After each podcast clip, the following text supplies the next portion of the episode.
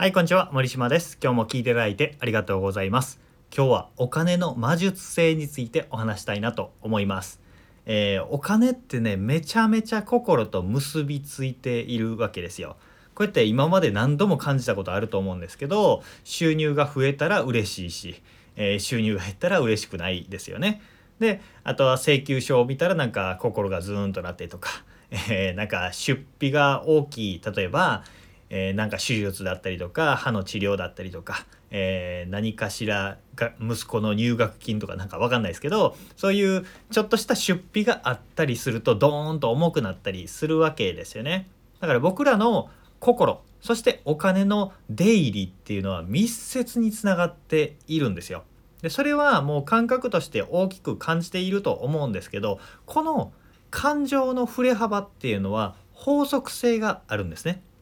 でこの法則性っていうのは結構ね直感に反する法則があるんですよ。でこれを知っておくと下手に落ち込まなくなるっていうことが得られるので是非聞いてほしいなと思います。えー今日はおふ、え2つねお金の魔術性についてお話したいなと思います。えーこれを知ってるだけで本当に心が安定するようになります。1つ目はお金が減る痛みは2倍感じるということです。お金が減る痛みは2倍感じる。どういうことかというとお金が増えた時の幸福感というプラスの感情が1としたらお金が同じだけ減った時の不幸感痛みっていうのは2感じる2倍感じるっていうことです。つまり100万円手に入れたやったっていう嬉しさと50万円減っちゃった50万円出費しちゃったっていう時の不幸感ってぴったしイコールっていうことです。イコール。これはすごくね、えー直感に反すると思うんですよ。100万減ったら100万減った100万増えたら100万増えて同じだけの感情の振れ幅だと思ったら大間違いで倍違うんですね。これがどう効いてくるかというとお金の出入りがあればあるほどしんどくなっていくんですよ。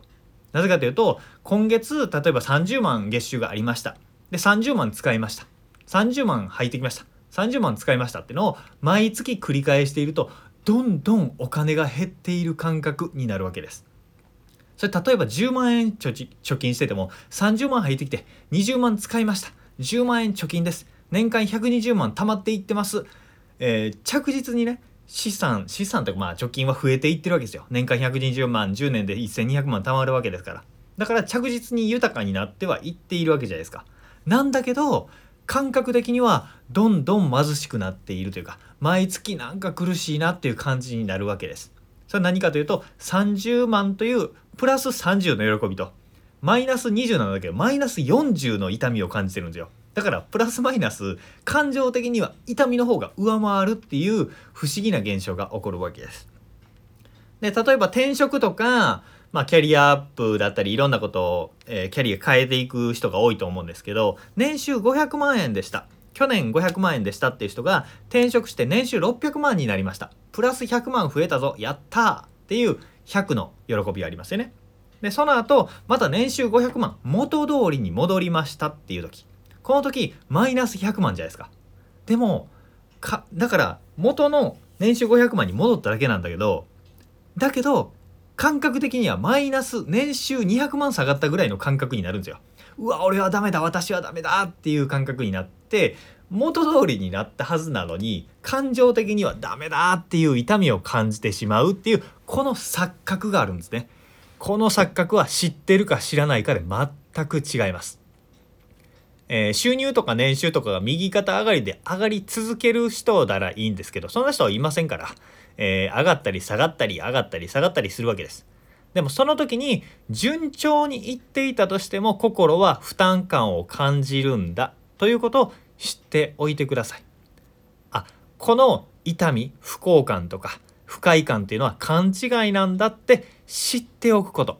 知っておくとあまあこれ気のせいなんだなって思うと多少楽になります。っていうのが一つ目です、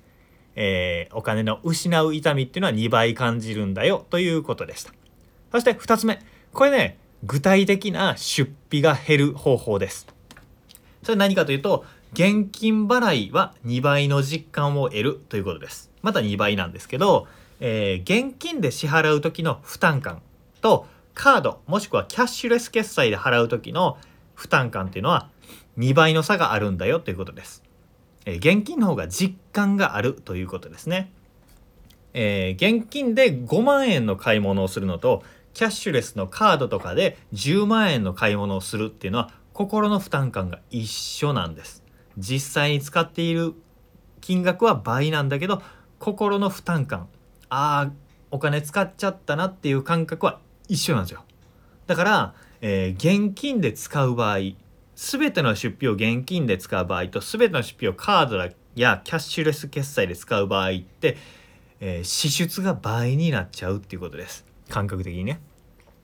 えー、なんとかペイとか、えー、QR コード決済だったりクレジットカードだったりデビットカードだったりとかポイントだったりで使うことを習慣にしていると請求明細見てない。えこんなに使った？ってびっくりするんですよね。びっくりします。であれはなぜかというと実感がないからですよ。実感的にはまあ20万ぐらい使ってるかなと思って明細見たら40万使ってる！みたいな ことになったりするわけです。で、えー、カードで決済する全ての決済をね現金にするっていうのは現代では不可能なんですよ。特にウェブサービスとかってクレジットカード決済でしか決済できないサービスって結構ありますからえー、それなので全てをキャッシュレス決済を取り除くあ全てを現金にするっていうのはまあ難しいんですけど、えー、もしね自分自身の決済、えー、毎月の出費が思った以上に出ちゃっているなって思う時は1 1ヶ月から3ヶ月ぐらいだけお試しで、えー、カードを持ち歩かずに現金で全て払う、えー、全て現金が使える場面では全て現金で使うってやってみてください。お金出すたびにね、えー、痛みを感じます。ああなんかこんだけ払ってるんだっていう実感を持って払えるので今までねカードでピッてやってカードでピッて決済したら何も変わんないじゃないですか。でも現金で1枚2枚3枚で小銭ジャラジャラってやってると実感が伴うんですね。これを1ヶ月から3ヶ月やってみると感覚が戻ってくるのでそれをやるとまたカードで決済してる時もあの時の感覚だあのぐらいの感覚だっていうえー、支払いの感覚っていうのが戻ってくるので、えー、金銭感覚がね正しく、えー、調整することができます。なので、えー、ぜひね練習だと思ってやってみてください。えー、カードで決済したらポイントとかマイルが貯まるじゃないとか、えー、小銭持ち歩、ま、持ち歩かなくていいからいいじゃないとかキャッシュフローが1ヶ月遅れるからいいじゃないとかいろんなメリットはあるんですけど金銭感覚がね狂っているっていうことはそれだけ出費が増えてしまうので、え1ヶ月から3ヶ月練習だと思って是非現金払いっていうのをやってみるといいんじゃないかなというおすすめでございます。今日はお金の魔術性心とお金のつながりっていうものの、えー、法則性があるんだよそしてその法則性っていうのは、えー、知っておくとね、えー、心の勘違いっていうのを正せるんだよというお話でした。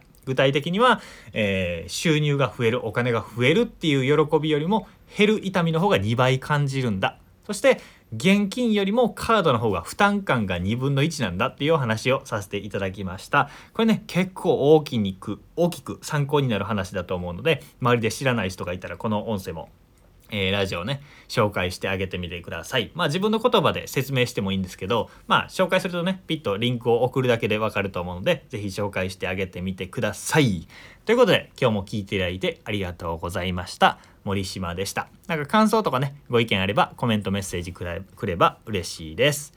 ではありがとうございました。それではまた。